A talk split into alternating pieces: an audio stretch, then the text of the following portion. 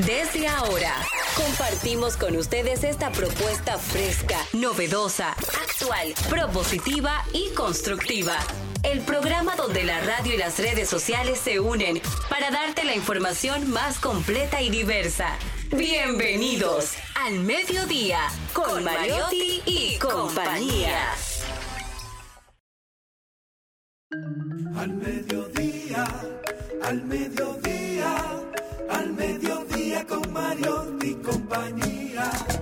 Al mediodía, al mediodía, al mediodía con Mario y compañía. Si tú quieres disfrutar de foros alternativos y de twitteros rankeados, este programa es tu amigo.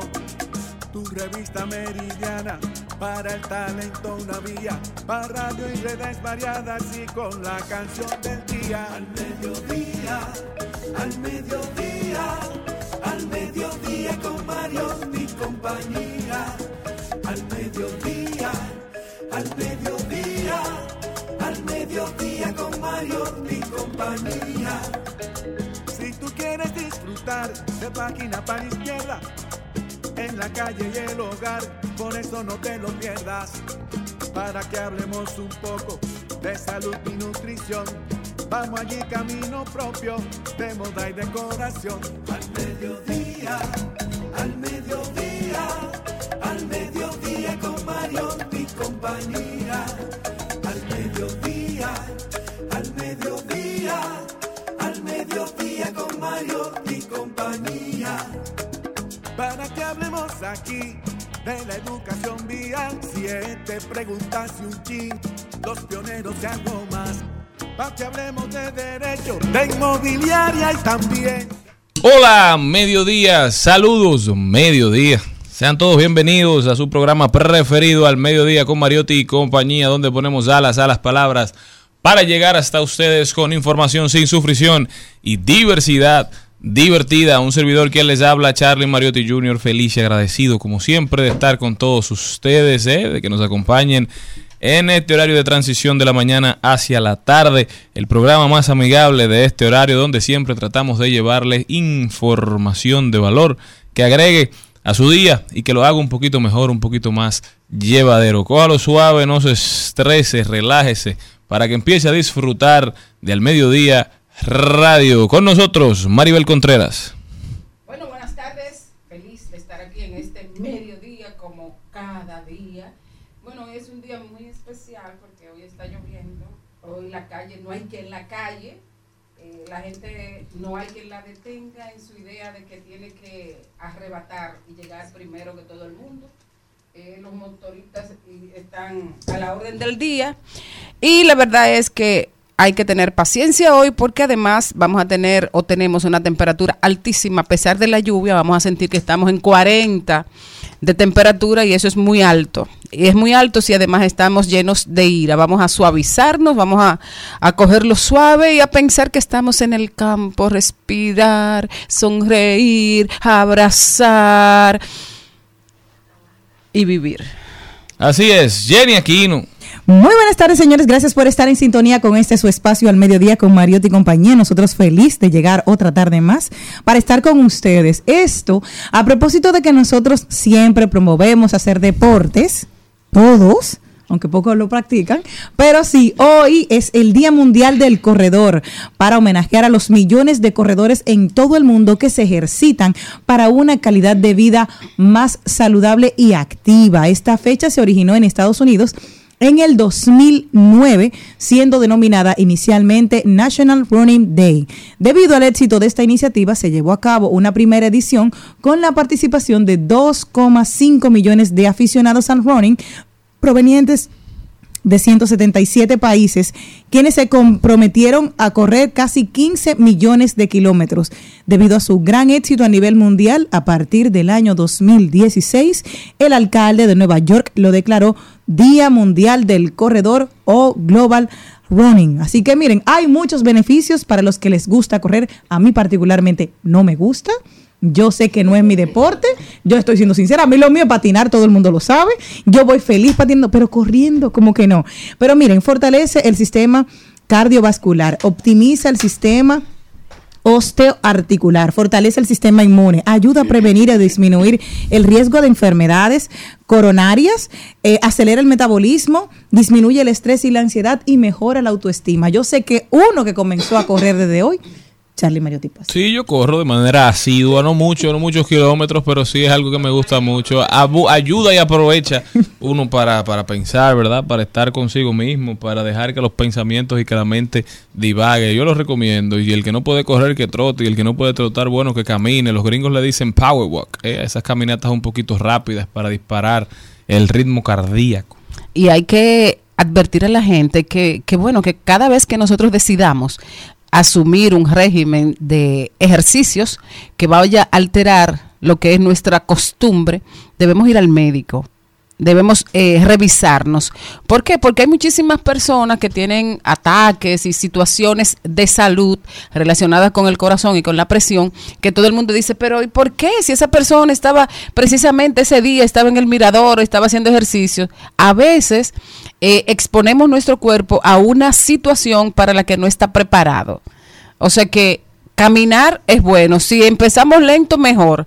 Pero hay personas que de un día para otro quieren empezar a correr. Claro, y más lo que hicieron ejercicio en algún punto de su vida, duran 30, 20 años sin hacer nada y luego salen y quieren hacerlo como cuando corrían en, en su juventud. Por eso es necesario coger las cosas suaves. A mí una vez me pasó que yo tenía mucho tiempo sin hacer ejercicios y decidí, decidí ir al gimnasio. Y esa noche yo le dije, bueno, estoy empezando hoy y, y el entrenador me llevaba rapidísimo, me puse a hacer de todo. Le dije, "Eh, no puedo porque que mi cuerpo no está preparado. Sin embargo, me dejé llevar y lo hice. Resultado, duré un mes con un... duré un mes, no, no, duré un mes acostada porque me, di- me, me produjo un vértigo cerebral. Hay que ¿Sí? ver ejercicio. Un mes que no me podía mover. Cójalo suave, definitivamente lo bueno hay que retomarlo, pero, pero a su ritmo. Mañana celebramos Corpus Christi, celebramos el cuerpo de Cristo, ¿verdad? Esta fiesta que conmemora la institución de la Eucaristía que tuvo lugar el jueves santo. Durante la última cena, Jesucristo convierte el pan y el vino en su cuerpo y sangre e invitó a los apóstoles a comulgar con él. Lo celebramos 60 días después del domingo de resurrección. Este jueves 8, es decir, mañana, celebramos el cuerpo y la sangre de Cristo. Jenny Aquino, ¿cómo tú celebras? Mañana no se trabaja, ¿eh? Eh, si sí, mañana es un día muy especial porque los que practicamos y vamos a la iglesia, mañana normalmente se hace la primera comunión. Hay muchos niños que hacen su primera comunión, aprovechan esa festividad de la iglesia. Yo voy a ir temprano a la iglesia para porque a las 10 de la mañana, mm, yo normalmente voy a las 10, pero mañana quiero hacerlo a las 8 de la mañana porque con el jaleo de las 10 va a haber mucho, mu- voy a ser, voy a salir muy tarde, entonces quiero aprovechar el día. Así que en la mañana dar gracias a Dios tempranito a las 8 de la mañana y ya de ahí seguir el día con las actividades propias del jueves Corpus. Amén. Y usted cree o no crea, mañana no se elabora, ¿verdad? Pero hay personas y compañías incluso que están incentivando a que den el viernes libre también, a que se haga una especie de puente. Así que Para descansar del Corpus Christi. si no nos ve por aquí el viernes fue que nos unimos a esa tendencia. Comenzamos.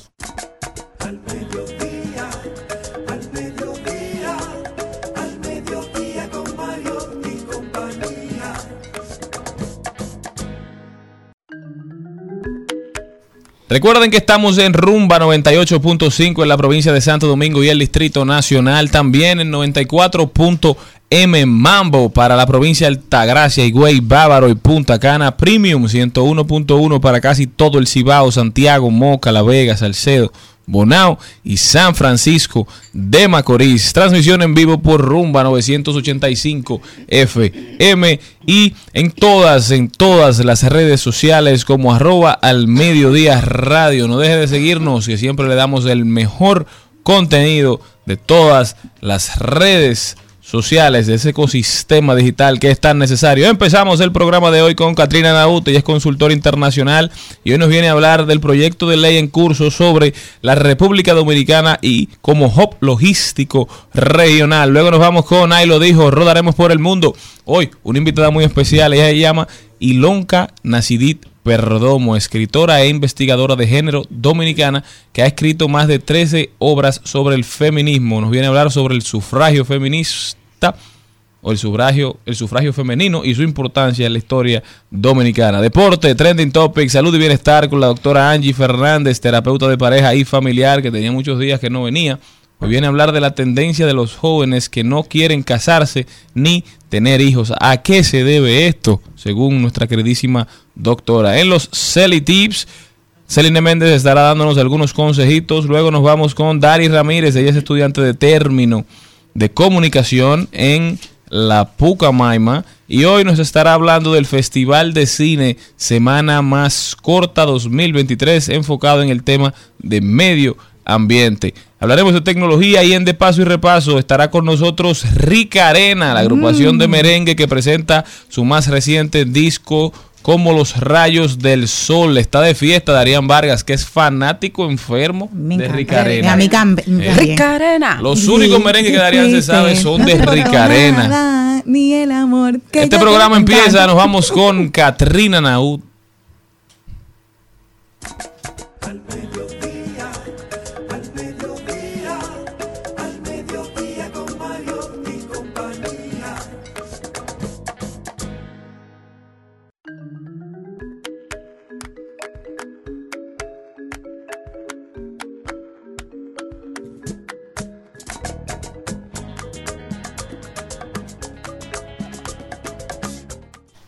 Estamos de vuelta con una invitada muy especial. Nuestra queridísima Katrina Naut está con nosotros, nuestra consultora internacional y nacional, ¿verdad? De cabecera. Katrina, ¿cómo estás? Hola, hola, muy bien. En este día lluvioso, pero esperando el feriado de mañana para descansar. Así que todo muy bien. Qué bueno. Katrina, cuéntame un poquito de esta iniciativa. Siempre se ha hablado del potencial eh, por nuestra ubicación geográfica que tenemos para hacer un hub logístico regional, pero por alguna razón o por diversas razones esto nunca se ha podido consolidar. Ahora hay un proyecto de ley que, que está en el Congreso Nacional que versa sobre este tema. ¿De qué se trata? Sí, mira, es muy importante hablar en el día de hoy sobre esto, y más que es un tema que se está debatiendo a nivel nacional y han habido algunas posiciones encontradas en torno al proyecto de ley en curso en el Congreso Nacional. Debo de decir que actualmente en la República Dominicana existe un reglamento que regula la materia, que es el 262-15, que fue promulgado en el gobierno del presidente Danilo Medina Sánchez. Y aquí aborda todo lo relativo a la reglamentación y habilitación de esos centros logísticos y esas empresas logísticas. ¿Qué se quiere con este proyecto de ley? Robustecer el marco legal de la República Dominicana de manera que esa estrategia de que República Dominicana sea un hub logístico regional no esté mediante un reglamento, sino en virtud de una ley. Eso le da muchísimo más robustez, muchísimo más certeza jurídica y seguridad a esos inversionistas que quieran venir a la República Dominicana e instalar centros de servicios o instalarse como empresas como tal. Entonces, ahí diríamos, ¿y en qué beneficia esto a la República Dominicana? ¿Por qué la República Dominicana necesita una ley? Bueno, si nosotros estamos hablando de facilitar el comercio internacional, nosotros debemos de contar con el instrumento legal correspondiente. Si queremos reducir los costos en las cadenas de suministro, los costos en los bienes y servicios, pero más importante aún, eso va a llevar a una reducción en los costos en los fletes aéreos y marítimos. ¿Por qué? Porque cuando tú consolidas la República Dominicana para prestar servicios logísticos y empresas que se instalen y creen centros logísticos, ahí se debe de activar lo que son las frecuencias aéreas y marítimas. Entonces, mientras más frecuencias tú tengas, mayor abaratamiento de esos costos de los fletes, lo cual todo esto se genera, se pudiéramos decir, se convierte en mayor generación de empleos y mayores ingresos para el Estado a raíz del fomento de lo que es el comercio internacional de bienes y servicios. Cuando tú dices generación de empleos, eso llama e inmediatamente levanta una lucecita. Qué bueno, porque todo el mundo quiere. Pero ¿cuáles serían esos sectores que inmediatamente serían impactados para con el beneficio de cuáles son esos sectores que generarían esos empleos inmediatamente. Para la gente que se está preparando puede decir, sí, yo quiero ahora que se dé esta ley, porque ya sabemos que yo tengo futuro. La ley, eh, la propuesta legislativa establece de manera muy detallada cuáles son esos servicios eh, que se brindan en los centros logísticos. Y aquí tengo que empezar con una definición eh, muy elemental.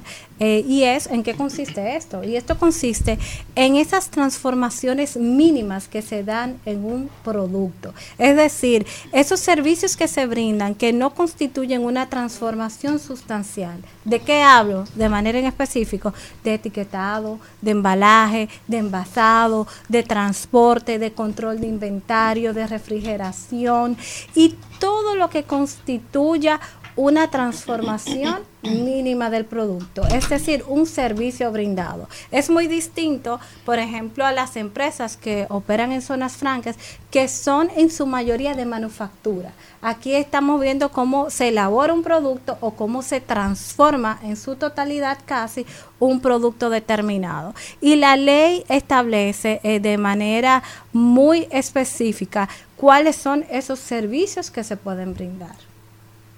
Esto llama muchísimo la atención. Pero al final, Katrina, ¿por qué esto nunca se ha dado? Al final, ¿cuál ha sido el problema? Porque esto tiene mucho tiempo hablándose. Sí, sí, mira, eh, hay diversos factores. Eh, y por el simple hecho de tener una ley, eso no garantiza que la República Dominicana se va a consolidar. No, no lo sabemos. Hay muchísimas leyes que, que no se ejecutan. Exactamente. Entonces, ahora bien, nosotros tenemos un reglamento. Ahora la estrategia que se ha impulsado es no solamente tenerlo como eh, reglamento, sino tener una ley.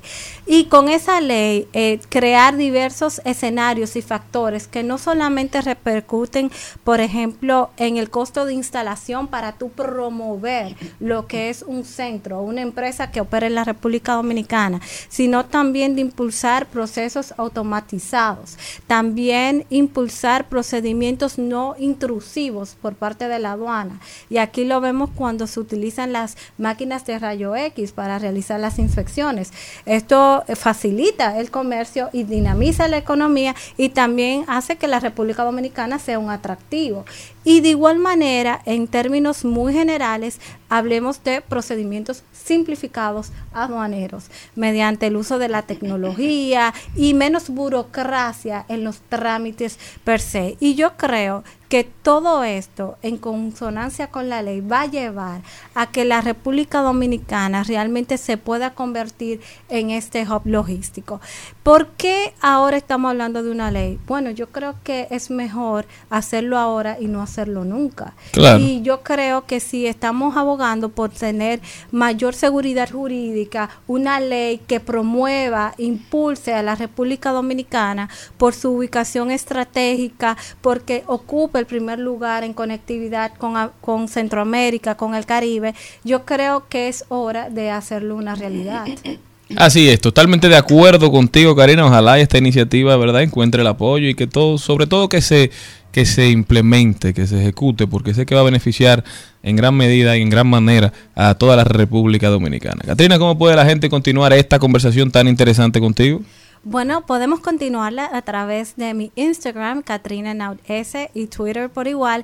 Y hay muchos aspectos importantes que por razones de tiempo no pudimos hablar, pero en una próxima ocasión vamos a hablar cómo está la República Dominicana en términos de logística y qué dicen esos indicadores internacionales con respecto a nuestro país. Y Katrina, y antes de irnos también, quiero que le hagas una invitación a, la tienda que tienes, porque ahora me doy cuenta que no solamente eres parte, ¿verdad?, de, de los las personas que nos colaboran con temas, digamos, profesionales, sino que también puede ser una invitada de camino propio, que tienes tu tienda, tienes tu negocio. Sí, tenemos más de 30 años en el mercado.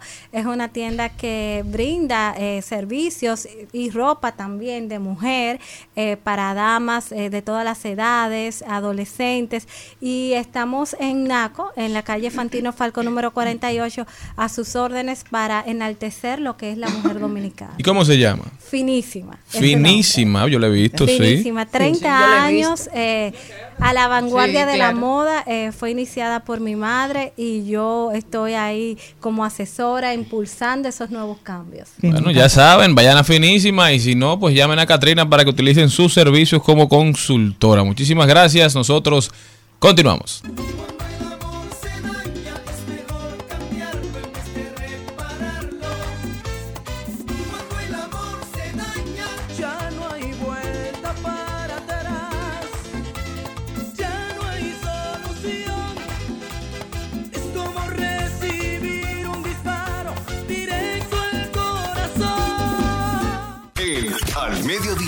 Dice presente. Dice presente el músculo y la mente. El músculo y la mente.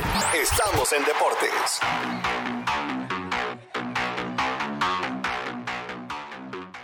Carlos Mariotti viene a hablarnos un día muy importante e interesante, señores. Parece que Lionel Messi ha tomado una decisión y se va para el Inter de Miami, la estrella más grande en toda la historia en fichar con un equipo del fútbol norteamericano. Posiblemente tan pronto como julio me dicen que estará Messi en, en territorio norteamericano. ¿eh? ¿Qué tú dices de eso, Carlos? ¿Es cierto eso?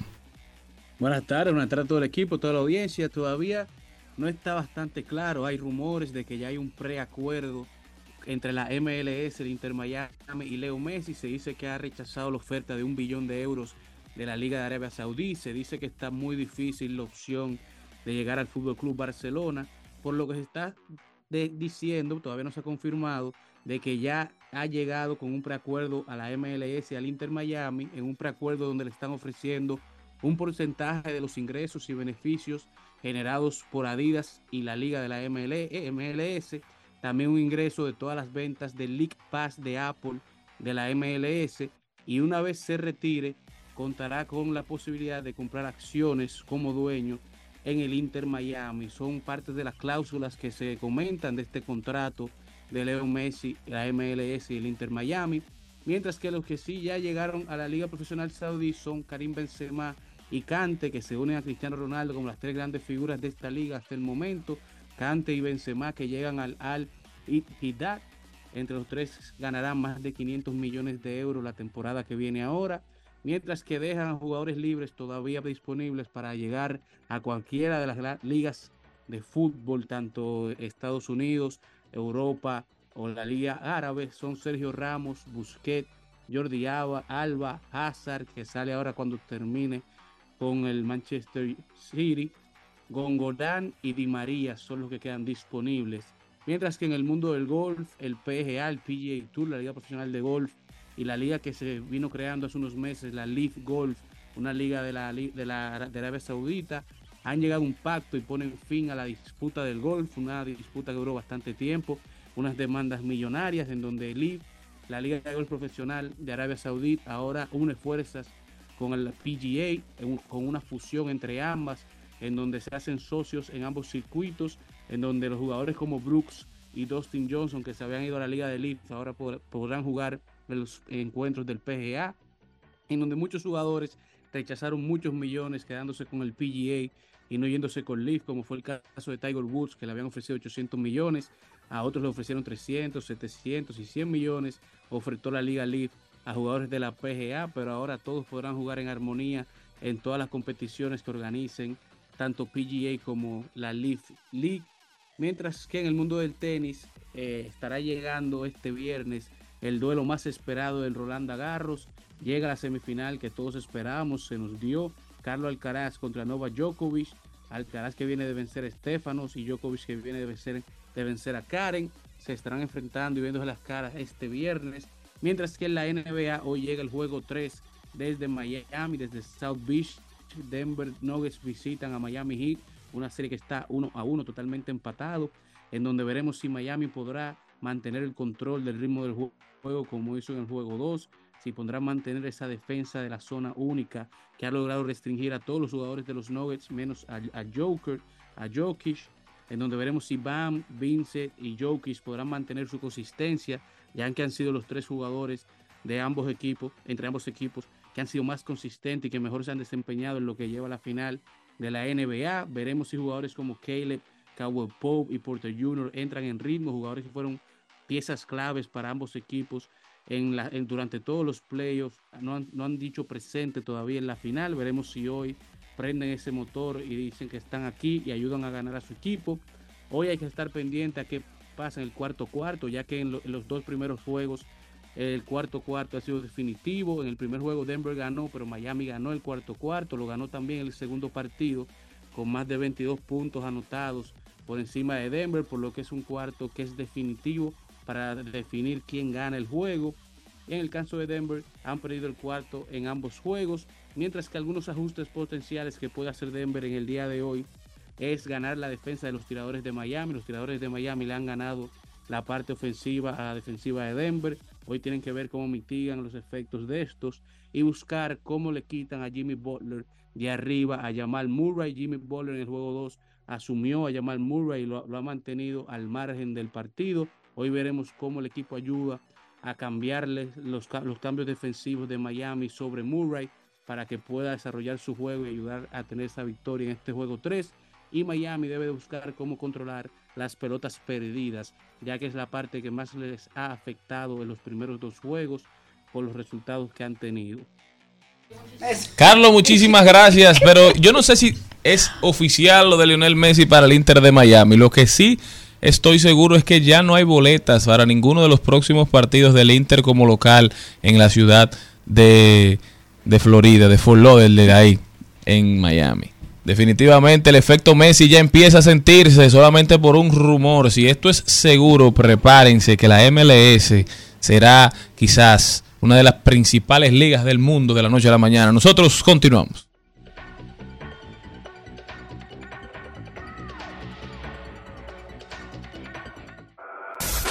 En al mediodía, ¡Ay! Lo dijo. ¡ay, lo dijo! ¡Ay! Lo dijo. Lo dijo. ¡Ay! Lo dijo. ¡Ay! Lo Ay, Y quien lo dijo fue Chanel Mateo Rosa, que a través de El mejor. Twitter me encanta, me encanta, me reí muchísimo y dije, voy a compartirlo con los muchachos. Dice, cuando voy a una comida donde colocan muchos utensilios, cucharas, tenedores, espero que comience la persona que está delante de mí para ver qué lo que. Hoy me pasó que el del frente tampoco sabía, él esperando que yo comenzara y yo esperándolo a él, duramos 15 minutos hablando del calor. Suele pasar.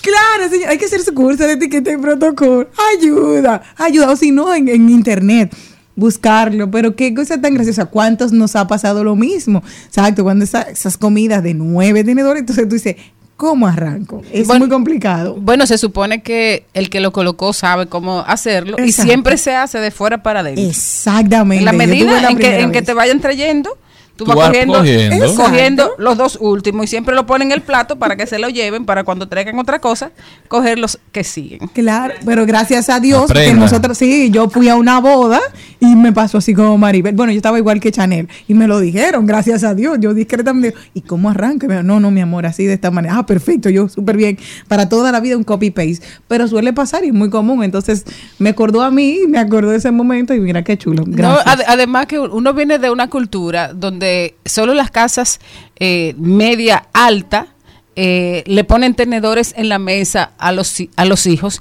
Imagínate tú una persona que venga de comer en cuchara siempre y se encuentre que tiene 13 cubiertos de un lado, 14 cucharas eh, al, al frente, una cucharita para los postres, 5 para los postres y, Es y- horrible. y 10 del otro lado, le tiene que dársele una confusión mental. Bueno, señores, y yo tengo un ahí lo dijo muy interesante hoy y es de Anthony Santos. Oigan esto, oigan esto, pongan atención, Charlene, atención. Dice, para mantener el control en tu vida y tener firmeza sobre tu profesión y o forma de coexistir, hay un balance que debe mantenerse en tu moral, donde debe fluctuar un equilibrio entre lo que te patrocina y lo que tú dominas. Así lo que depende de otros jamás te extirpará la base de tu existencia. Pero profundo. ¿Y qué Anthony Santos fue que dijo eso? ¿Qué Anthony Santos? fue que- Eso está como lo- lo- la frase de Neruda, ¿eh? Que le, que le no. atribuyen a Neruda. Eso, pero, pero eso No, no, porque que siempre eh, de eh, nosotros del bachata, eso, ¿verdad? eso, eso fue publicado hoy en su cuenta de Instagram. Qué bueno. Entonces, a, profundo, propó- el Mayimbe, ¿eh? Sí, a- a para que propósito de, de tu reacción, aquí hay otro lo dijo, pero el que lo dijo fue Cachowi. vean. ¿Qué dijo? Dice Cachovi. Siempre es importante buscar ayuda de profesionales para el manejo de la imagen artística e imagen pública.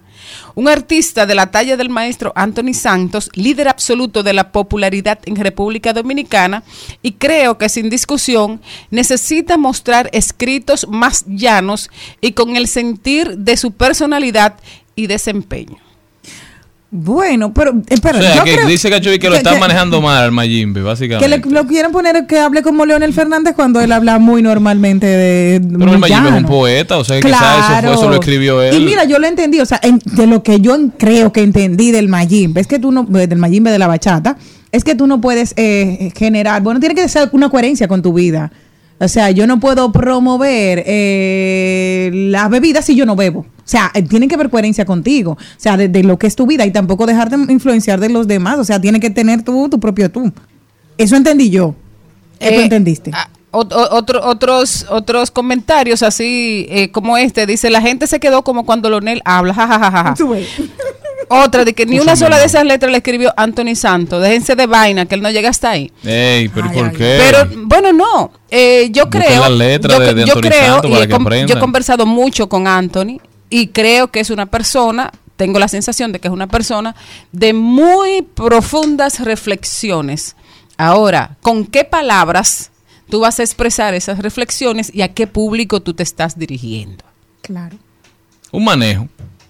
El que también lo dijo fue el candidato presidencial del PLD, que estuvo por aquí por las inmediaciones de RCC Media. Eso ha estado viral todas sus declaraciones durante toda la mañana y dijo el anticipo es una soga en el cuello para los empresarios. Esto a raíz de un proyecto de ley que depositó el bloque de diputados del PLD, ¿verdad?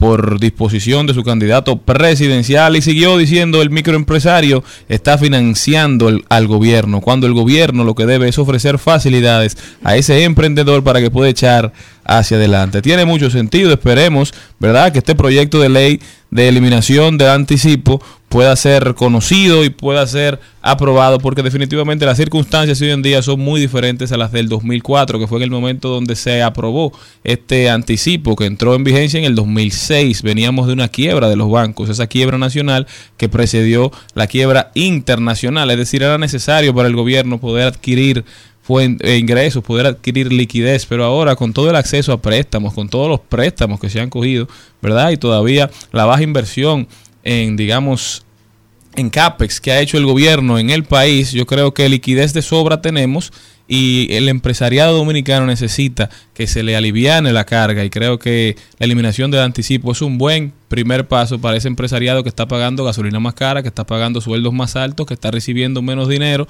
¿verdad? Entonces, vamos a ayudarlo, que está pagando préstamos más caros, me uno al llamado. Te tengo una, un ahí lo dijo para nosotros disfrutarlo, de Merlina, Merlina Ácida, que me encanta, y dijo lo siguiente, hice un origami con tu papel de víctima. Adiós.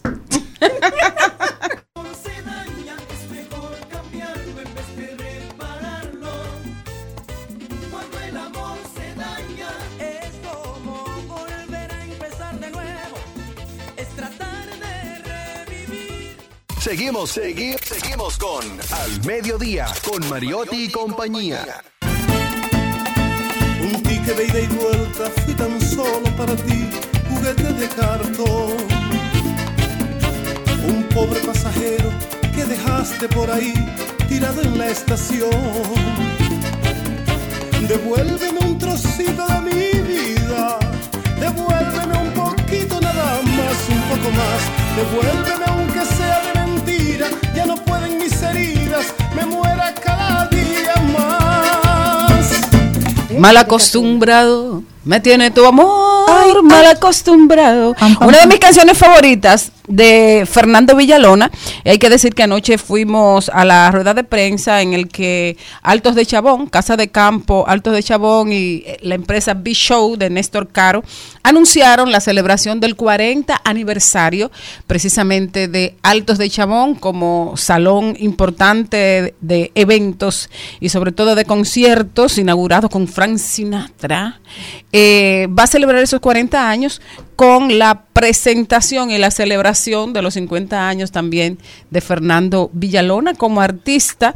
37 años después en que Fernando se convirtió en el primer merenguero dominicano en estrenar este espacio. Wow. Así que esto será una gran fiesta de la música y sobre todo que como mal acostumbrado ese disco emblemático de Fernando Villalona y confundido también, producciones musicales que estuvieron a cargo del maestro Manuel Tejada, el director musical y productor de este reencuentro de Villalona del niño mimado será eh, precisamente dirigido por Manuel Tejada.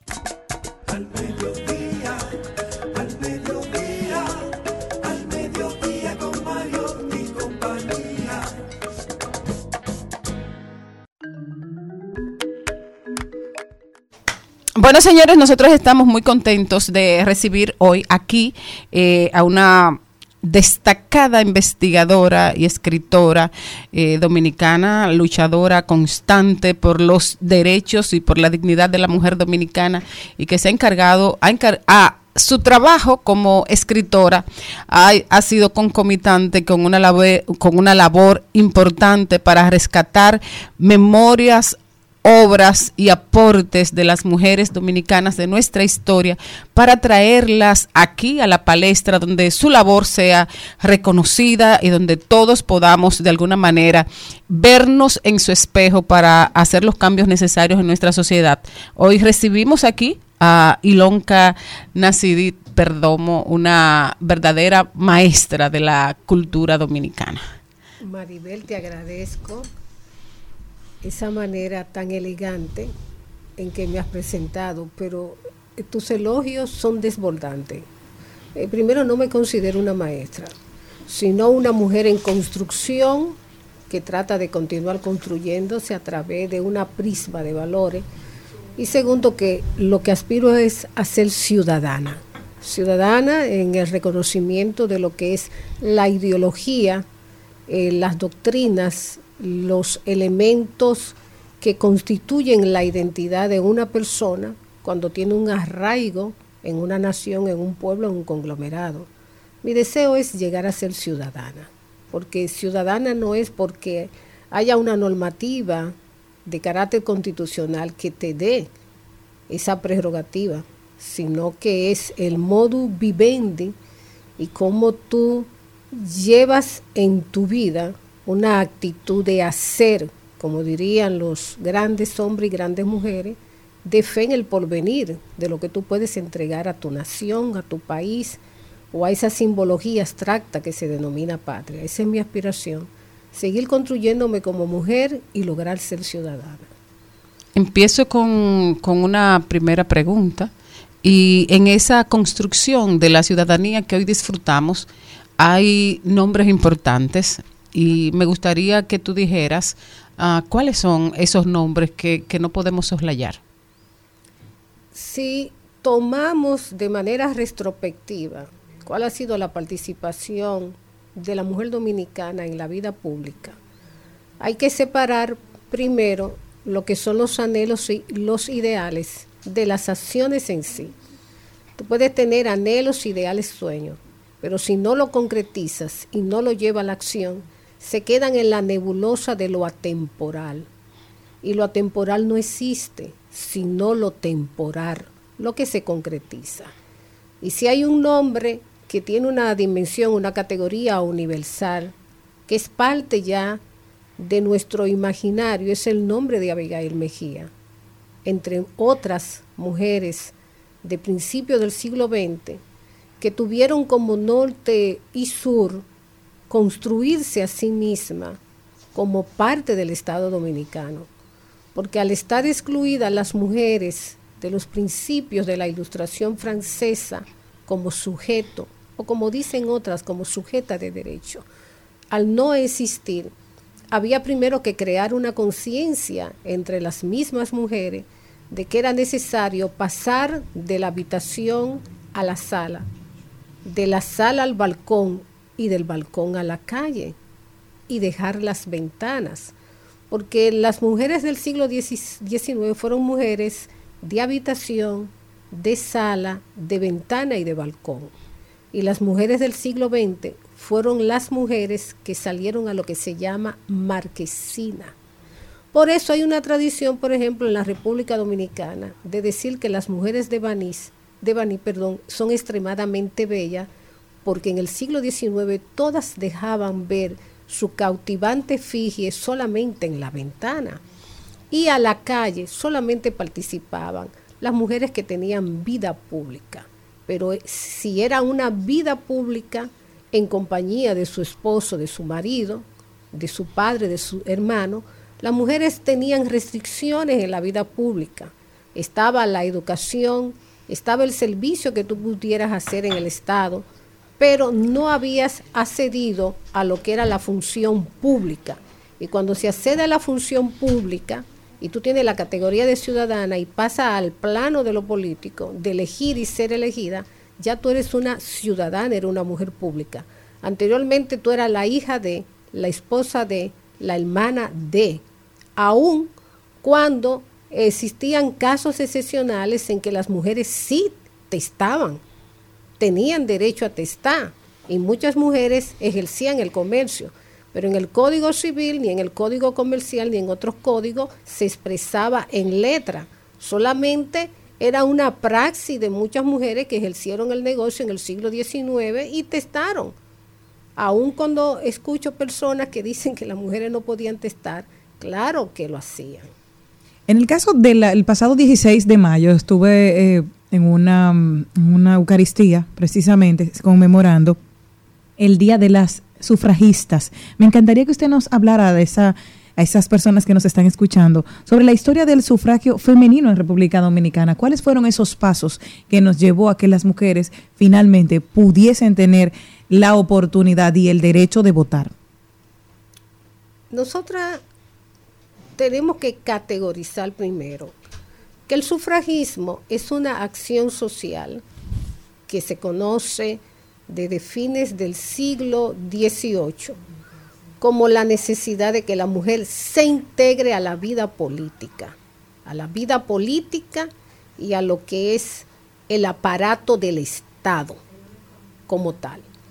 Y aquí en República Dominicana el sufragismo como tal se inicia a principios del siglo XX.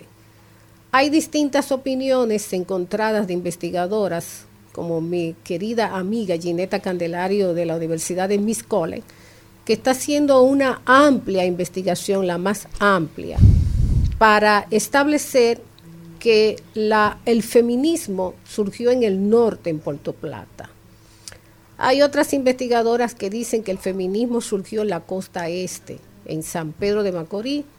Otras dicen que fue en Santiago y unas últimas se plantean que fue aquí en la región sur, porque realmente norte-sur siempre estuvo en tensión en la República Dominicana. El sur conservador, el norte liberal y Santiago medio conservador.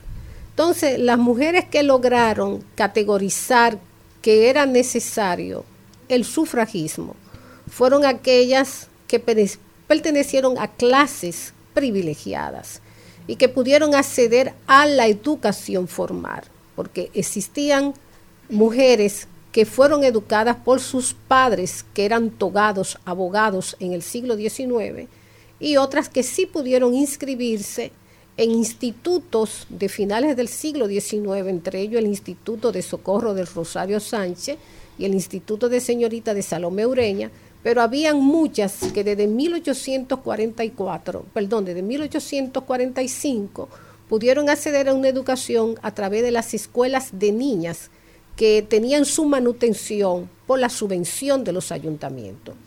Pero lo cierto es que las mujeres que lograron acceder a la educación formal en las escuelas normales, llamadas maestras normales humanistas, fueron las que pudieron en ese intercambio o correlación de pensamientos, de ideas o de querellas de la época, porque el sufragismo es una querella de la época, trazaron la ruta, el camino, la senda para motivar que sus iguales las mujeres comprendieran que no podían vivir entre frivolidades, como decía Abigail Mejía. Y es en el siglo XX cuando ya existen aproximadamente más de 900 maestras normales graduadas en distintos puntos de la geografía nacional, que se hace la cruzada del sufragismo, que era al mismo tiempo hacer que las otras comprendieran que existían otros parámetros, otras fuentes de formación y otras maneras de tener vida por ella misma, porque lo que requiere la mujer es tener la identidad, porque las sufragistas lograron que las dominicanas tuvieran una identidad, no la identidad que le daba el patriarcado o el imaginario masculino. Y la identidad era asumirse como mujer y lograr a través de lo que se conoce afidamento, que es el reconocimiento de la jerarquía, de la autoridad de las mujeres que no anteceden, que actuaran políticamente. Y hubo varias maneras de actuar políticamente. La primera fue la tribuna pública, es decir, la prensa, la revista, donde escribían artículos. El otro medio fueron las aulas, donde ellas adoctrinaban a sus alumnas. Y el otro medio fue la participación activa. Por ejemplo, en junio de 1922, las alumnas del Instituto de Señoritas Salomé Ureña, que dirigía en ese momento Luis Osema Pellerano, marcharon en lo que era la Avenida del Oeste, que es la actual Avenida Independencia, vestida de blanco contra la invasión norteamericana. Se puede decir que esa marcha de junio de 1922 fue la primera marcha pública de una mujer. Y la segunda marcha fue en 1932, en febrero, con Abigail Mejía a la cabeza, cuando se trataba de revalorizar los padres de la patria, porque en la década del 30 sucedieron muchos eventos vinculantes a lo que es la idiosincrasia dominicana. Pero realmente el sufragismo fue impulsado por Abigail Mejía junto a otras mujeres, entre ellas Celeste Gosigil, Flore. Viuda Calboner, Delia Weber, Elila Mena y una serie de mujeres que se educaron en Cuba, en Nueva York, en Barcelona, en Ginebra, en Curazao, en Holanda y en Inglaterra. Y se encontraron con sus iguales y sus hermanas cuando ellas retornaron a la República imbuidas de lo que eran el avance del siglo XX. Hablando, eh, cuando te escuchaba, recordando esa, esa imagen de las mujeres eh, en la ventana de, de la puerta para adentro, estaba pensando en, en una expresión que, que leí de Gabriel García Márquez, que decía que lo que más lo impresionó de llegar a Bogotá, porque venía del Caribe colombiano, eh, de llegar a Bogotá fue encontrarse a toda esa horda de hombres en la calle, porque él no vio ni una sola mujer en la calle en ese 1943, cuando llegó por primera vez a Bogotá. O sea que, que esa condición de las mujeres para adentro era prácticamente en toda América. Y de, Era, era- era la normativa.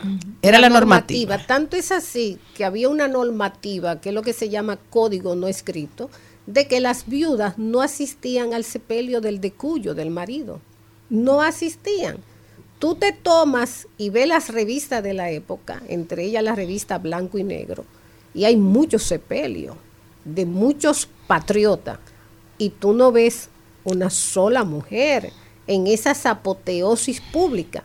Ni mencionan la viuda del prócer Tar asistió al sepelio. No, la viuda, por ejemplo, del prócer Espallá, de Francisco Espallá, vivió su lamento, sus congojas en la casa, no asistieron a los sepelios ni de los fusilados, ni los que murieron en servicio de la patria, ni los que después de una larga vida bajaron al sueño eterno.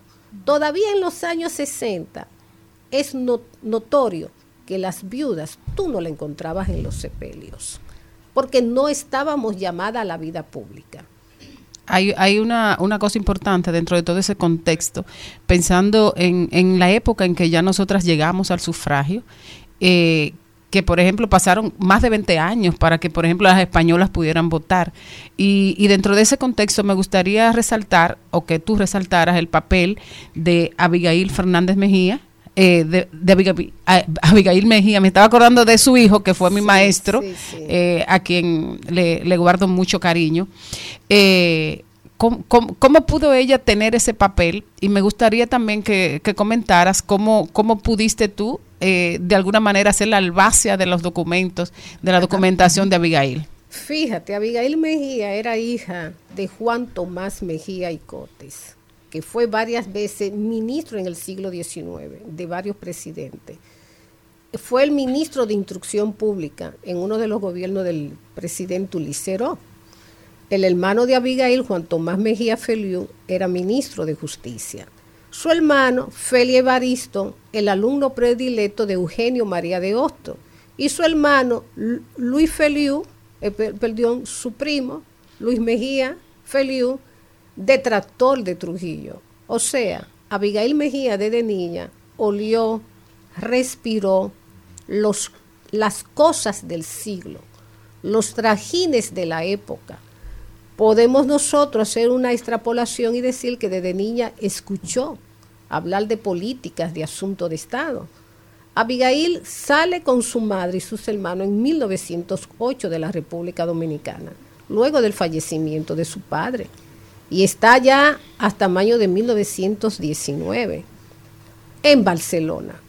Fue una mujer que escuchó, que vio y que vivió, porque tú puedes tener todas las lecturas, pero sin experiencias no puedes pasar balance, ni puedes comparar se habla que el ambiente influye en la persona. Y creo que es así, que ese ambiente político de una familia, más el ambiente cultural, industrial y sobre todo de ser la primera economía de, de España y que sucedía lo que era la primera internacional socialista en ese momento en Europa, Abigail tomó de todas esas fuentes, que era su vida, era su realidad, y formó su carácter y formó su conciencia. Porque tal como he explicado, ella fue la primera periodista transnacional de la República Dominicana, la primera mujer que ejerció como reportera desde la vanguardia de Barcelona al periódico La Información. Imagínate tú tener que mandar cables de prensa para que te publicaran un artículo en 1920, 21, 22, 23. Eso nosotros que somos de este siglo no nos podemos imaginar ni tener una idea de qué era la República Dominicana entonces, con una población eminentemente analfabeta y donde el casco histórico de lo que es la ciudad colonial era una especie de vecindario donde todos se conocían. Imaginar un viaje a vapor de 21 días, que era el viaje desde que tú salir de Puerto Plata y llegar a las costas de Cádiz, en un vapor, nosotros no pensamos en esto en este momento. Y estas mujeres se hicieron a la mar, fueron transatlánticas, fueron mujeres que se asumieron porque necesitaban ver. Abigail Mejía lo decía, mira con tus ojos todo. Y la manera en que el ser humano desde que nace viene al mundo es para ver la luz. Por eso se dice que alumbramiento vio la luz de la vida. Y el ser humano, el primer conocimiento después del corazón, de la palpitación de su corazón con la madre, es cuando ves la luz del mundo y viene a este espacio donde tiene que socializar, donde tiene que hacer nuevos aprendizajes, que no es el aprendizaje de esa existencia en el vientre de la madre. Y Abigail lo que vio y bebió fue mundo, cultura, pensamiento, transformaciones. Y a ese fue el mundo que hizo que dentro de ella existiera una palpitación especial sui generis y ella asumiera ese liderazgo que le costó prácticamente la vida porque falleció a los 45 años. Wow. Bueno, Ilonka, muchísimas gracias por haber compartido con nosotros en esta tarde y sobre todo porque con tu palabra eh, abres nuevos horizontes de pensamiento y de amplitud de visión, eh, no solo en nosotras, sino en todos los que nos están oyendo en este momento. Bueno, agradezco que vine al programa del señor Mariotti, porque tú eres de Monteplata y estuve en Monteplata hace cinco años y allí me interesó un pequeño tour que hicimos de ir a donde se presume es la tumba del cacique Enriquillo, pero sé que está Vallaguana y en Vallaguana, en esa iglesia del Cristo de los Milagros, uh -huh. están tumbas de mujeres del siglo eh, XVIII y XVII, porque las mujeres de Vallaguana, con esto de la depoblación de Oviedo en 1605 y 1606, Esas mujeres fueron las que construyeron el antiguo ca- cabildo de Vallaguana. Y eso requiere una gran investigación del aporte de todas esas mujeres. En Vallaguana había una mujer de la colonia riquísima, Fautina Pantaleón. Y fue Fautina Pantaleón quien hizo las primeras donaciones para que se construyera la iglesia del Santo Cristo de los Milagros de Vallaguana. Y es un tema pendiente para Charlie Mariotti y el equipo de Charlie Mariotti aportar como mecenas que se haga esa revalorización histórica y Vallaguana además de ser un lugar, un punto de fe de creencia, se sepa que ahí hay la primacía de las mujeres de la colonia que por primera vez tuvieron vida pública y de los cabildos, porque esas mujeres de Vallaguana impulsaron que todos sus hijos fueran regidores y tenían un poder extraordinario. Esa investigación se puede hacer en el Archivo General de la Nación, que está el fondo de Vallaguana. Bueno, muchísimas gracias por haber estado con nosotros. De verdad que es súper aleccionador. Aprendimos muchísimo y sé que todo el público debe estar sumamente emocionado con todo lo que se ha dicho aquí. Seguimos. Bendita la esquina, el café, tu pentagrama. Nuestra raíz cuadrada, los argumentos y teorías de madrugada. Al mediodía, al mediodía, al mediodía con Mario y compañía. Benditas tus manos, bendita tu mirada. Todo a tu paso sanas, en tu abrazo mi vida encontré todo lo que buscaba. Curita bendita le pusiste niña a mi alma, a mi alma trasnochada. Bendita brisita que entró por mi ventana y transformó la casa. Trending, Topics. Al mediodía. Con Mariotti y compañía. Presentamos Trending Topics. Estamos de vuelta, mi gente. Muchísimas gracias por continuar con nosotros en Al Mediodía con Mariotti y compañía, donde ponemos alas a las palabras para llegar hasta ustedes por Rumba 98.5. Vamos a ver cuáles son las principales tendencias.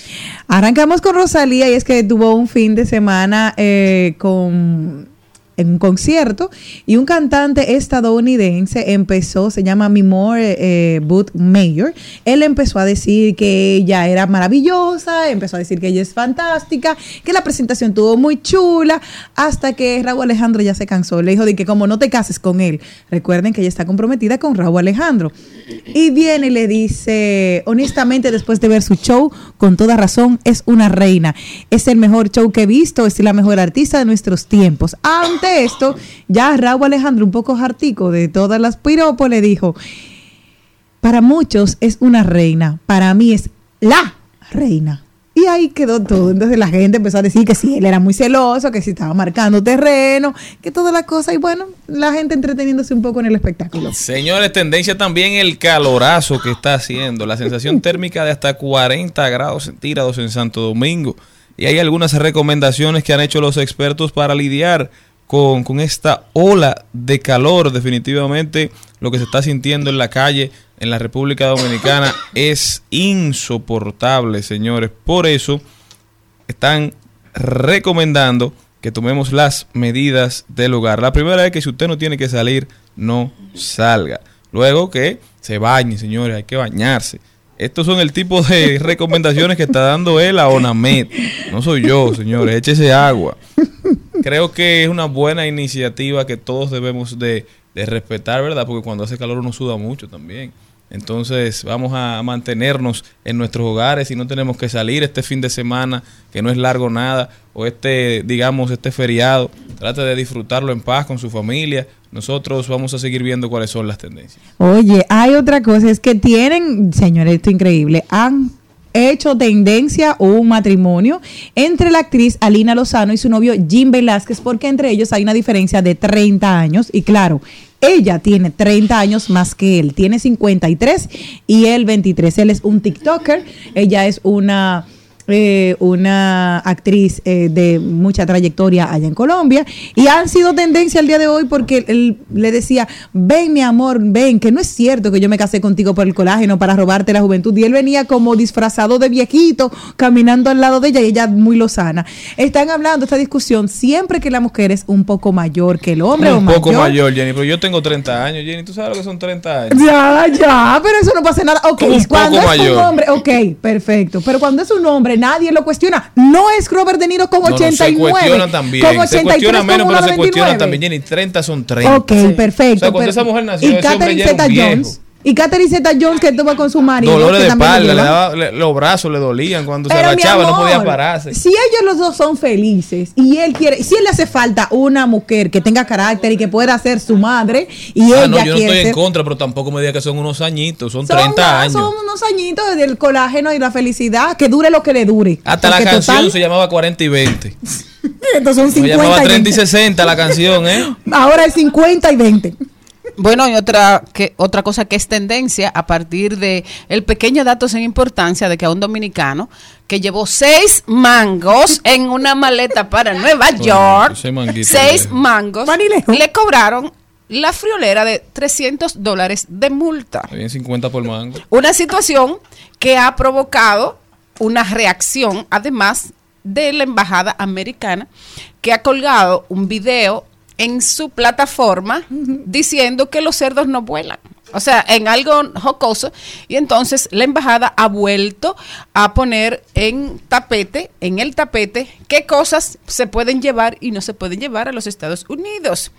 Eh, no se puede transportar a los Estados Unidos ni por aire, ni por tierra, ni por mar, ningún producto que contenga carne de cerdo. O sea, señores, olvídense del chicharroncito para la tía, de la carnita de cerdo para el abuelo, de la longaniza para el hermano, del salami para el hijo.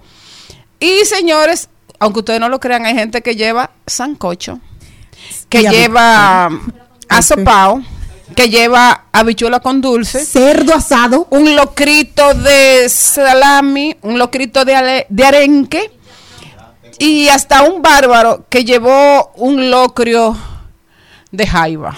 Tú sabes que, no, pero óyeme, yo de verdad. Señores, no puede ser. No, mira, oye lo que pasó, te voy a decir algo. Cuando yo vine la última vez en el 2019, yo hice un locrio de camarones y yo traje. Que no lo me- digas, por O sea, tú favor. tu Que lucro de camarón en el avión. En el avión, entonces yo estaba, óyeme, y le digo yo, viene la muchacha que está delante de mí y me dice, oye, eso huele que alimenta, ¿qué es? Y yo le dije, oh, esto es un locrio de camarón. Dice, ¿tú quieres? Y ya, yo soy alérgica. La otra dijo, tú me das un platico. Digo yo, aquí hay para las dos, mi amor. Señores, pero- Y comimos, ¿por qué no felices, porque Pero la- odio la comida de los aviones. Pero la cosa más extraña del mundo, Jenny, es que con el olor que tienen los mariscos, a alguien se le ocurra subir a un avión con un locrio de marisco. Mi bueno, amor. de hecho, una cosa extraña que yo me encuentro muy eso. extraña, muy extraña, es que en, la- en las oficinas públicas, ustedes, ustedes saben que la gente lleva su comida. O sea, cuando en una prohibido. oficina pública usted calienta un locrio de arenque, eso sube el edificio entero. Un locrio de pica pica, esas son cosas que se comen en su casa.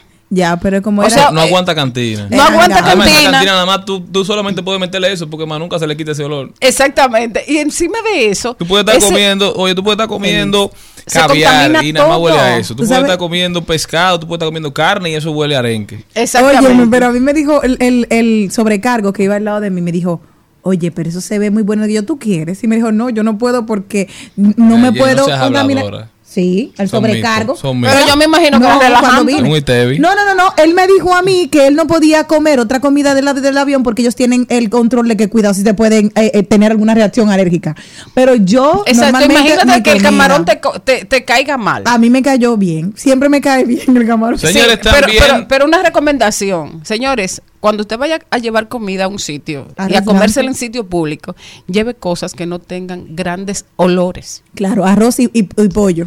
Y una recomendación Ni también a los organismos de- del Estado, ¿verdad? A los ministerios de manera específica. Cuando usted vaya a promulgar una resolución, verifique que no vaya contra la Constitución. Todo esto porque el Tribunal Constitucional anuló la resolución número 14-2022 sobre adopción y armonización de medidas atinentes al mejoramiento del cumplimiento del convenio 189 de la OIT que el Ministerio de Trabajo emitió el 25 de agosto de 2022 para regular la oficina y el oficio de las trabajadoras domésticas, ¿verdad?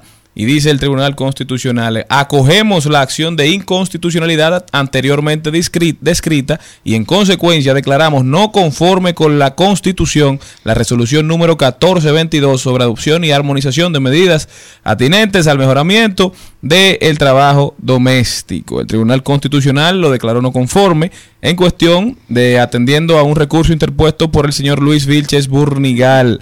Y la realidad es que ellos han dicho que esto no, no era posible, que realmente esta resolución del Comité Nacional de Salarios fijó un salario mínimo de 10 mil pesos para las empleadas domésticas, así como ser registradas en la TCS y otros beneficios como pensiones solidarias y seguros de riesgo, pero que además de todo eso prohibía a las agencias de empleo privadas realizar descuentos a las remuneraciones de estos trabajadores y contratar personas menores de 18 años. Al final el tribunal constitucional ordenó la comunicación de la sentencia por secretaría a las partes involucradas y bueno, ya eso es digamos que oponible a terceros. Definitivamente creo que hay que tener mucho cuidado. Una regulación que evidentemente no podía ser puesta en práctica, que tenía a las familias dominicanas sumamente complicadas y las forzaba a vivir de cierta forma al margen de, de lo establecido porque el cumplimiento se complicó bastante. Así que el Tribunal Constitucional ya se promul ya digamos evacuó su decisión. Veremos qué pasa en los siguientes días y qué dice el ministerio. Ya el gobierno dijo que estará revisando la sentencia, pero no creo que le valga la pena oponerse.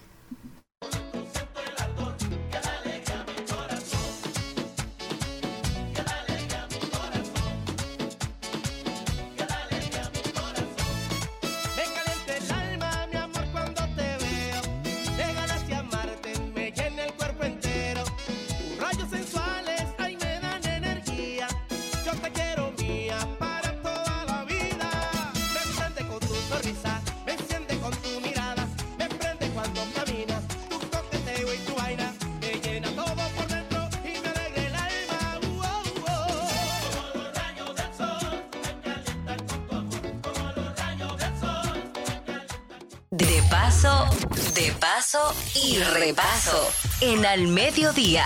Con Mariotti, con Mariotti y compañía. Te presentamos De paso y repaso.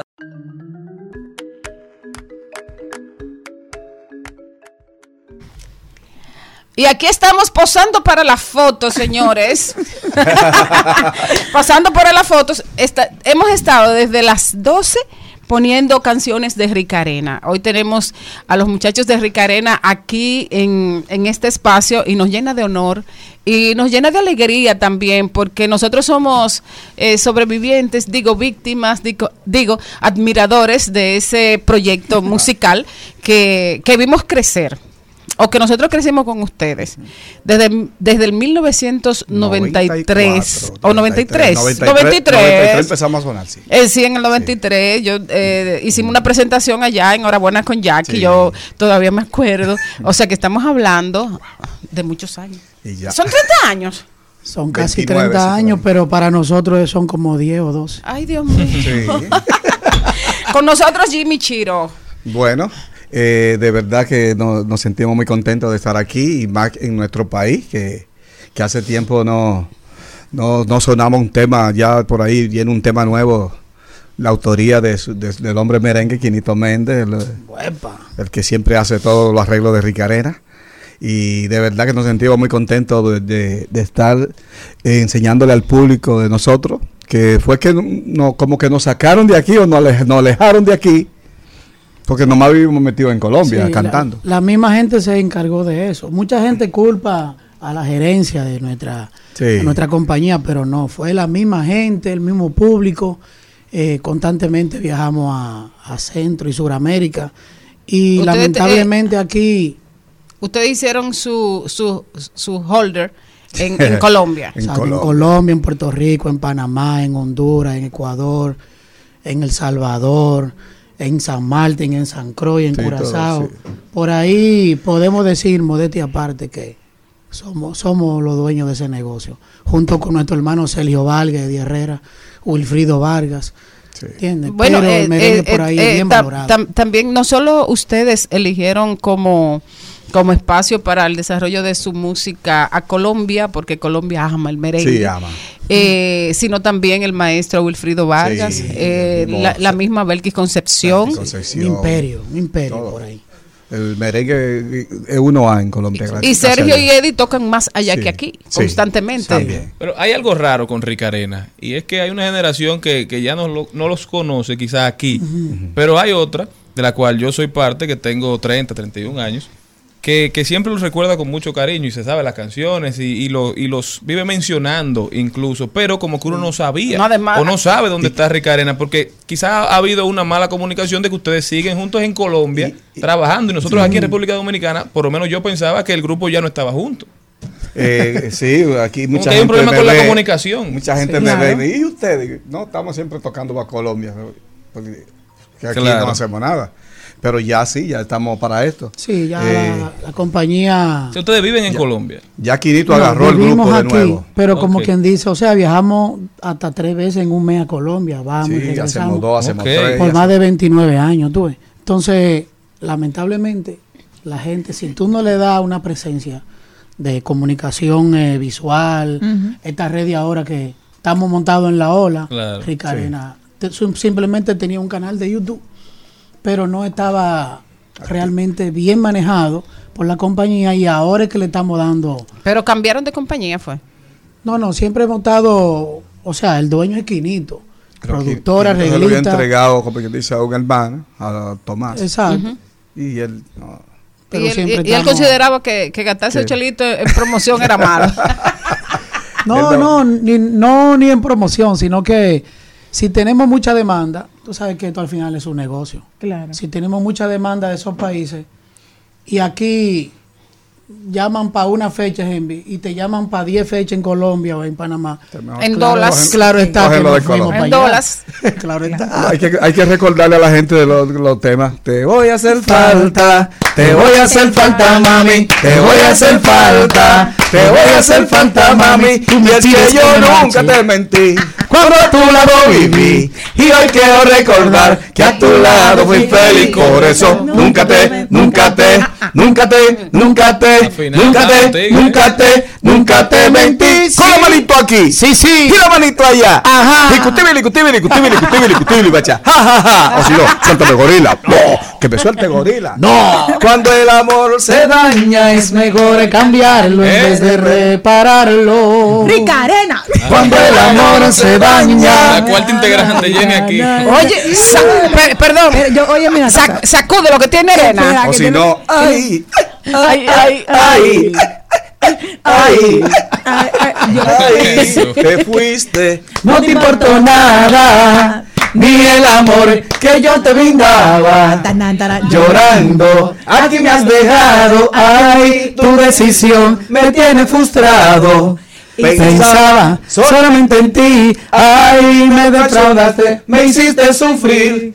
Y se me hace difícil creer que tú ser esa mujer no puede ser. No, no. Ay, ay, ay. ¿Dónde está mi amigo Henry que no llega? Henry, dale, dale. Esperemos que esté oyendo el programa. Oye, lo que quiero decir- Bueno, es, es- Nosotros eh, tenemos un amigo que se llama Darían Vargas, que es fanático enfermo de Rica Arena. Yo quiero que ustedes le manden un saludo aquí ¿A en Darían. Vargas? Sí. ajá. A Darían Vargas, A Darían. mándenle un saludo y un abrazo y cántenle un chin de su canción favorita. Sí. ¿Cuál, cuál? La que a usted más le guste. Porque a él le gustan todas, él le gustan todas. ¿Y tú lo conoces? Sí, tremenda persona. ¿Cómo se llama? Dayan, Darían Vargas, Dayan. Así que, sacudero, ¡Sacudero.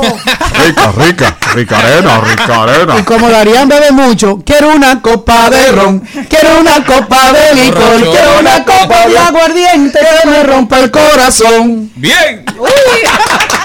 Bueno, Bueno, lo que sí se nota es que están sincronizadas. Sí. No, están O sea, trabajando. eh, eh, es- es- eso, eso no se improvisa. No. Bueno, yo mismo llevo ya 18 años en la agrupación. Wow. Si no me ajusté en 18 años. Tiene cédula dentro de la agrupación.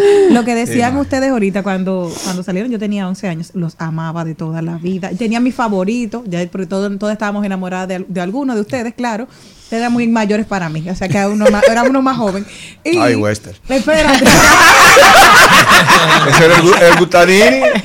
Sí, porque con ese pelonguito y todo. Pero sobre todo, que ustedes tuvieron, fueron uno de los primeros que hacían esa coreografía para todo, que era sacude. y todo el sí. mundo Sí. venía a hacer. ¿Por qué Sí. no hacen esos bailes Sí. ahora? Que todo el mundo se lo Ajá, sacude y lo hacen Sí. en TikTok. O sea, de Sí. esa parte para conectar con, la, con lo Sí. de ahora. Precisamente cuando salgamos de esta entrevista vamos a grabar una serie de TikTok. Gracias. Porque le estamos dando mucha presencia a las redes sociales. Hay mucha Claro, gente que es está. necesario. Pero que ustedes tienen que estar. Entonces ya Activo. Estamos en el tiempo justo y preciso de Dios.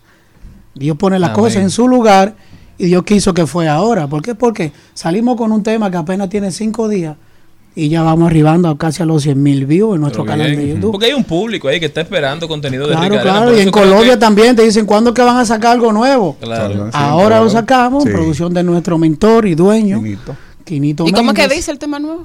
Como los rayos del sol, tú me calientas con tu amor. Como los rayos del sol, tú me calientas con tu amor. Por dentro siento el ardor que da alegría a mi corazón. Por dentro siento el ardor que da alegría a mi corazón. Pam, pam.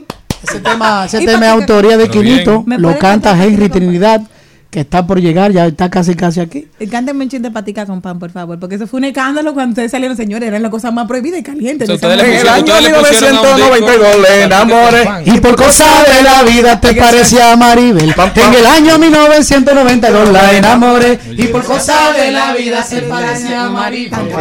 Y estamos en 1994. Y tres. Tenemos casa propia, carro nuevo, junto otra vez. Y estamos aquí. En el Punto 23. Tenemos casa propia, carro nuevo, junto otra vez. Y yo le digo a ella, y yo me siento bien con ella, y yo me siento bien con ella, y yo me siento bien con ella. Y me gusta como, como baila la morena, el merengue de Ricarena, como baila la morena, el merengue de Ricarena, ese ritmo que se pega, el merengue de Ricarena. Ese ritmo que se pega, se pega, El se merengue pega, de. Ricarena. Y oye cómo dice. Rica, rica, rica, rica, Ricarena, pullar. Ricarena, rica, rica.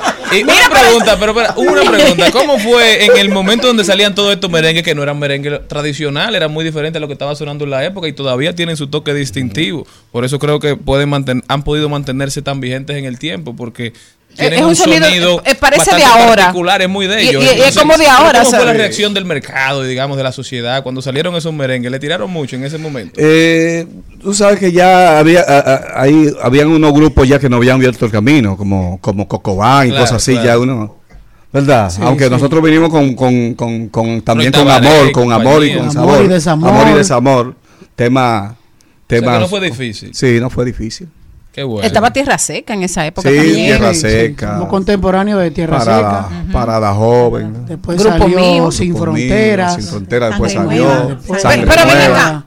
Manny estuvo con ustedes. ¿Eh? Manny Cruz estuvo con ustedes. Sí, eh, fue a una cuantas giras a Colombia con nosotros. O sea, eh, pero él no estuvo en Pero la época estuvo- en que estaban súper pegados, No, sino no, que. quien tuvo con nosotros fue el hermano de él. Sí, Daniel Santana. Ah, Daniel Santa Daniel, Cruz. sí, yo, yo me acuerdo de Daniel. Daniel grabó después que salió aquí. Wester entró Daniel. Y el que, que, que, que, que. Bailando. No, y una canción que, que, que, que número uno en Colombia también que se llama Ella es tan bella. Mire, ella es la doctora Angie Fernández. Porque ella es tan bella, tan bonita como una estrella, una hermosa y linda doncella. Tú te robaste mi corazón y la noche entera me la paso pensando en ella, buscando alguna manera de entregarte todo mi amor. Llegó el que faltaba, llegó. Un saludo para. Llegó Jerry Trinidad. Para, para, para los hermanos Cruz. Pero mira, con la entrada de, de Jerry, que, que se va a sentar ahora. Yo Ahora, quiero, eh. Espérate, yo quiero que ustedes le dediquen. Jerry, ven por aquí. Yo quiero que ustedes le dediquen una canción a la doctora Angie Fernández, que ella es fanática, Fernández. enferma de Ricarena, ¿eh? Tiene desde los 15 años bailando los merengues de ustedes. Y yo quiero que hoy ustedes aprovechen y le dediquen una canción a la doctora. Señores, buenas, buenas, buenas, Angie buenas. Fernández. Un aplauso. Cuando el amor se daña mejor Cambiarlo en vez de repararlo. Ricarena. Cuando el amor se daña, ya no hay vuelta para atrás. Ya no hay solución. Oye, y es como recibir un disparo directo al corazón. Hey, yeah. Ahí está Angie. Señores, perdone que los tapones no tan fáciles en esta capital. Bueno, No, fácil si no está. Un placer inmenso estar aquí. De y un placer que sí. inmenso de nosotros. República Dominicana, estamos aquí. en pie de lucha, como decimos.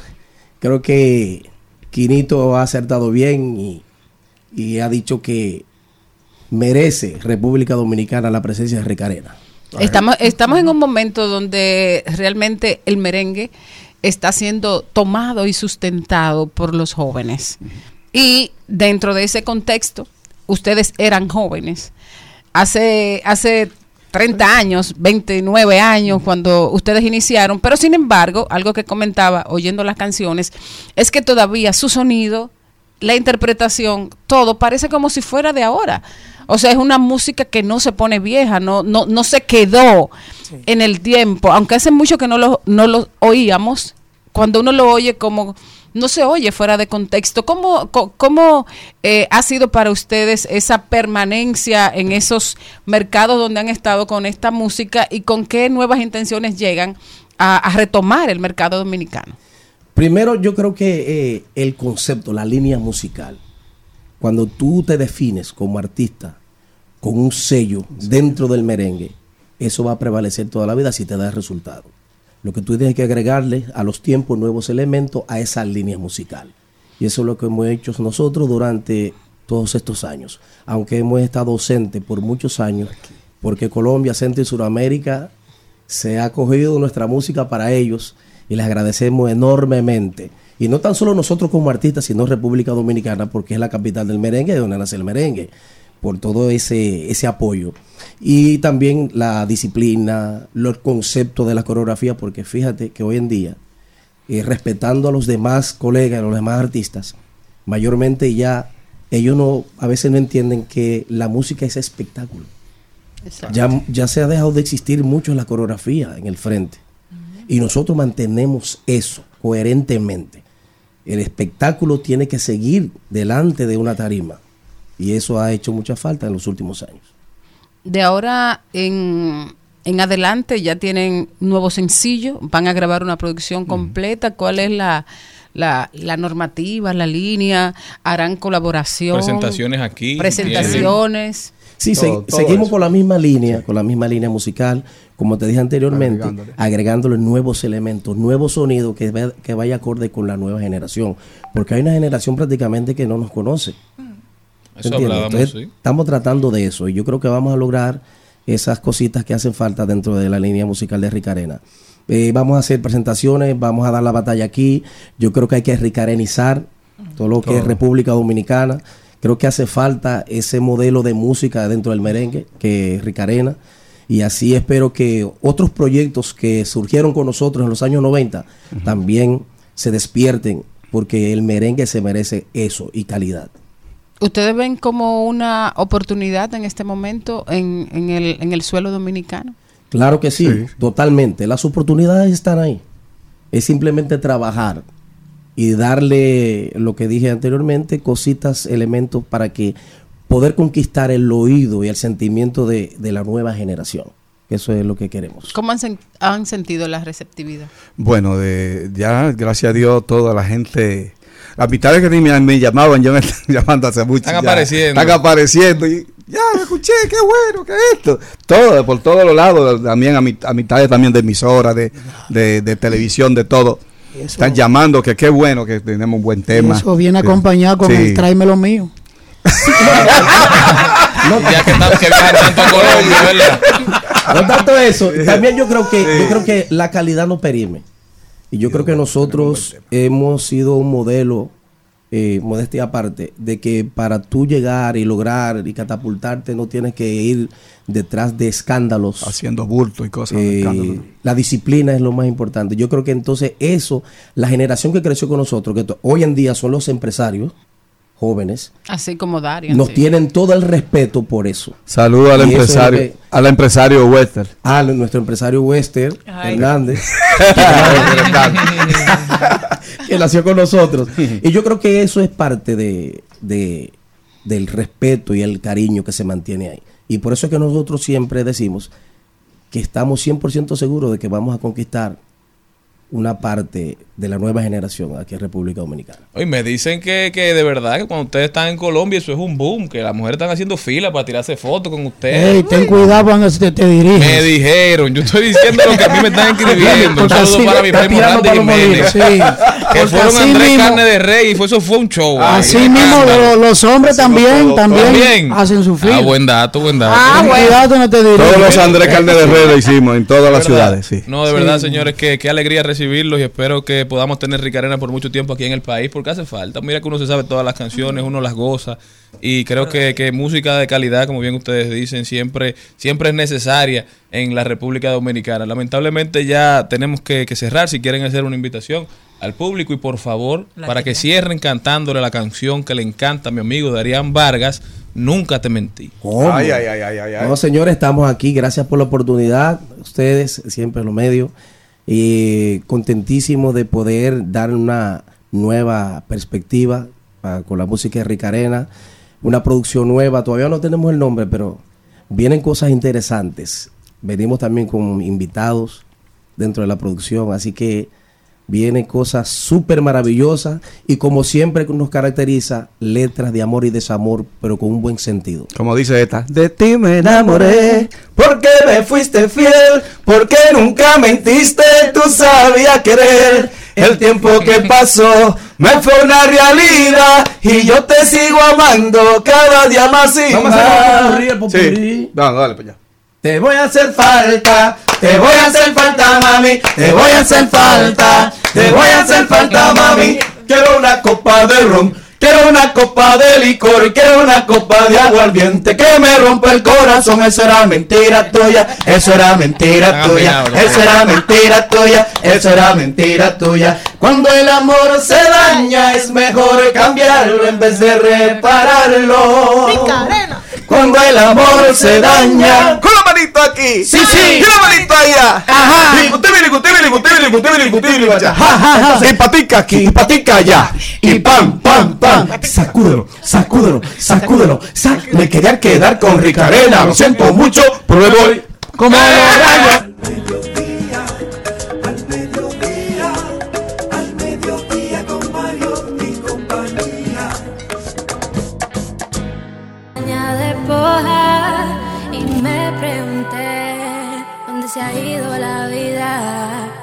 La tierra llora, se siente perdida, pero aún hay esperanza en cada acción que tomamos. La semana más corta. Estamos de vuelta, mi gente, y tenemos una invitada muy especial. Ella es Dari Lucero Ramírez y hoy nos viene a hablar del Festival de Cine Semana Más Corta 2023. ¿Cómo estás, Dari? Hola, muchas gracias por permitirme estar aquí hoy. Esta es tu casa. Cuéntame, ¿de qué se trata este Festival de Cine Semana Más Corta? Bueno, la Semana Más Corta es un festival universitario que se celebra todas, eh, todos los años en la Pucamaima. Es un festival que presenta todos los cortometrajes de los estudiantes, no solamente de la Pucamaima, sino también de otras universidades como APEC, UNIBE, la UAS, eh, Chabón eh, y entre otras. Se han ido sumando. ¿Tienen un tema este año? Porque normalmente ustedes cada año tienen una temática para... Sí, para- este año está enfocado al medio ambiente, a- sobre la concientización eh, del cambio climático y este año tenemos como lema Cine Verde y Humano. Eh, este festival se estará celebrando del 12 al 16 de este mes, o sea, la semana próxima, y les invitamos a todos a que participen de- en los talleres y conferencias que vamos a tener eh, durante toda la semana completa. ¿Dónde van a ser las actividades dentro de la Pucamaima para los que no se saben ubicar Si allá? tendrá algún costo. Es completamente gratis. eh, se, cele- eh, se estará celebrando en el auditorio del edificio A1, que es el edificio que está en la Bolívar con Lincoln, en el edificio nuevo, como dicen. eh, y bueno, estará. Eh, el desarrollo será desde las 9 de la mañana hasta las 8. En la mañana tenemos eh, talleres con eh, profesionales del área de- del cine y audiovisual. Y en la tarde entonces tenemos conferencias. Eh, este año tenemos a José María Cabral dentro de uno de los conferencistas. Eh, Marvin Sid, que también es un cineasta guatemalteco. Eh, y entre otros. Eh, también estarán las productoras Minerva Films, Lántica Media y entre otros. ¿Cuántos son los, eh, los cortos que se van a presentar para esta semana? Bueno, este año tenemos aproximadamente 35 cortometrajes de todos completamente hechos por estudiantes y pues se estarán presentando durante la semana completa. Qué maravilla. Eh, bueno, les invitamos a que participen en la semana más corta, que entren a Exprésate Pucamaima y ahí llenen un formulario para que puedan eh, inscribirse en los talleres y conferencias. También para las personas que le interesen, que sepan que los castings también van allá, las personas que van buscando lo que quieren castearse, pueden darse su vueltecita por la Pucamaima. Ya Sí, saben. ya he sido parte de mi Si quieren casa. ser actores, actrices y que- eh, estar involucrados en este mundo del cine, pasen por la Pucamaima. La fecha, Eh, del 12 al 16 de este mes, la semana próxima, a partir de, no- de las 9 de la mañana estarán los talleres y en la tarde conferencias y cortometrajes. gracias Dari. Nosotros continuamos. Presentamos 2020. 2020. Salud y bienestar. En Al Mediodía. Con Mariotti y compañía.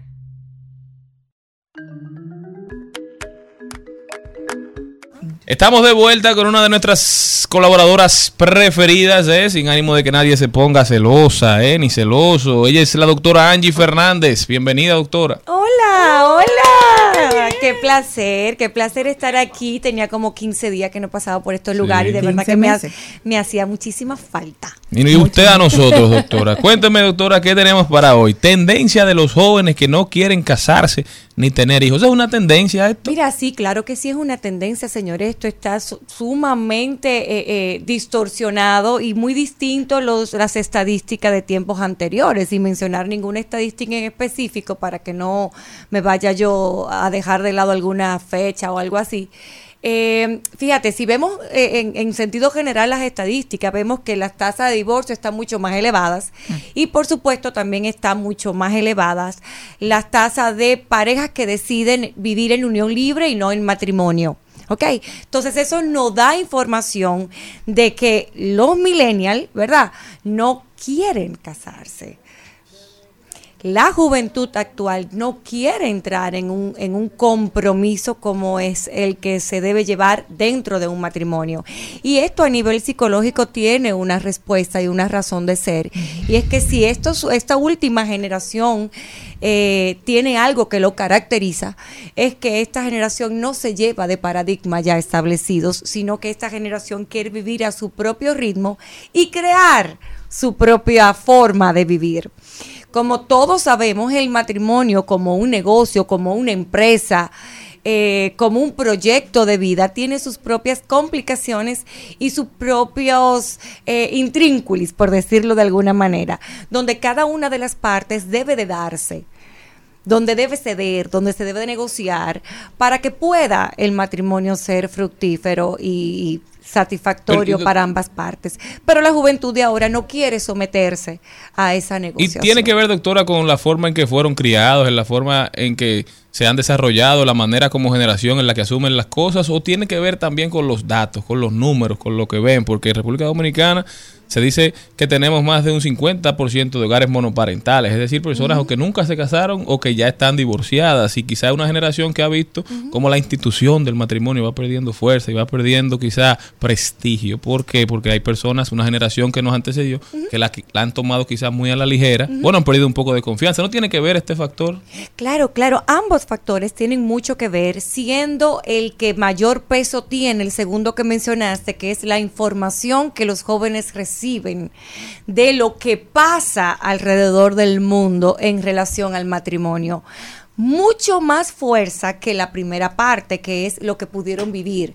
Que yo viva como joven en un hogar eh, de papá, de mamá uniparental, no necesariamente tiene que influir en mi decisión de no casarme. Al contrario, yo puedo crecer con la ilusión Claro, de poder claro. tener eso que yo no tuve.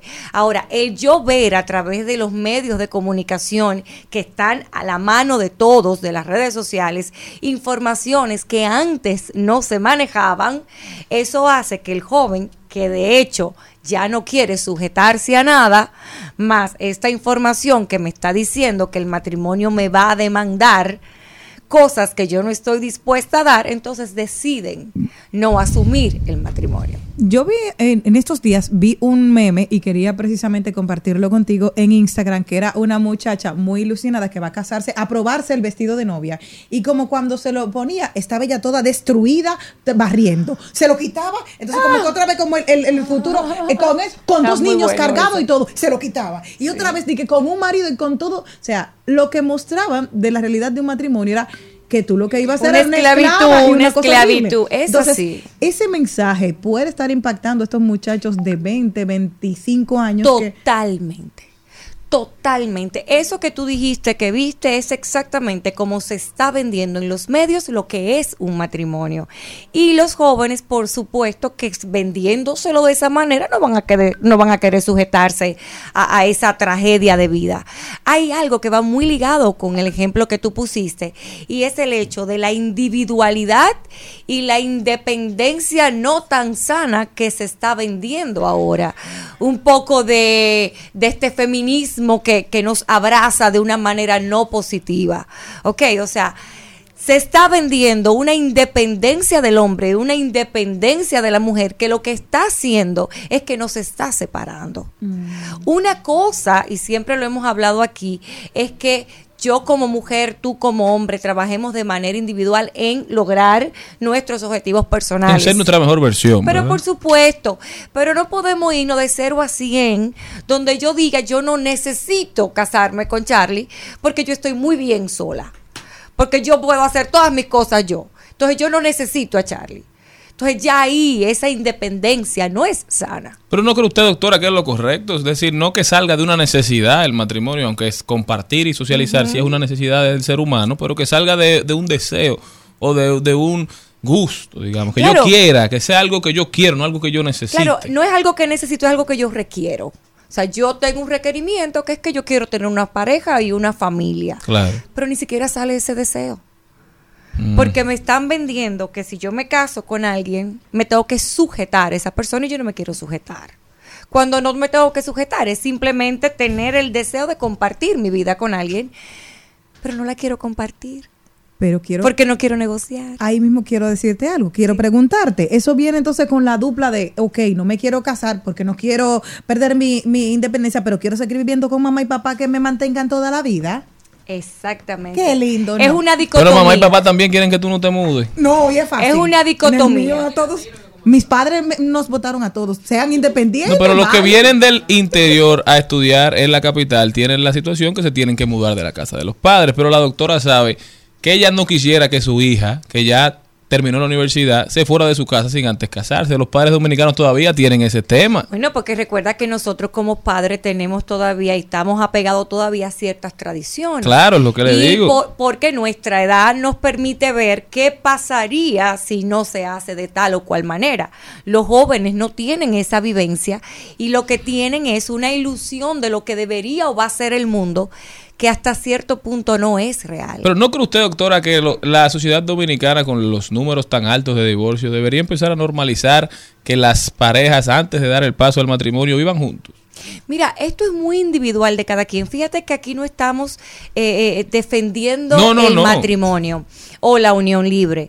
Lo que sí estamos diciendo es que los jóvenes tienen que tener informaciones claras y reales de lo que implica un matrimonio realmente, que no es una esclavitud, pero tampoco es una discoteca, y de lo que implica eh, entrar en una relación eh, de Pero unión libre. Quizá una generación que por la misma forma en que se ha ido desarrollando y ha ido creciendo y su entorno le ha ido enseñando que las cosas son desechables, que todo tiene algo que lo puede cambiar, que siempre hay algo mejor, que siempre hay una mejor versión, que, que nada es para siempre. Entonces quizás eso lo han extrapolado a otros aspectos de su vida, ¿no? Totalmente de acuerdo con, con lo que tú estás diciendo. Entonces, lo que vemos de aquí a cinco años son relaciones TikTok. O sea, vamos a durar dos años, nos vemos, pim, pim, pim, pim, pam, pam, pam, pam, váyase por ahí mismo. Y seguimos, vamos a buscar, vamos a estar, porque nunca vamos a tener una satisfacción. Un ser humano que vive con otro nunca va a ser totalmente perfecto. Así es. Y a eso le voy a agregar que en una ocasión lo estuvimos hablando aquí.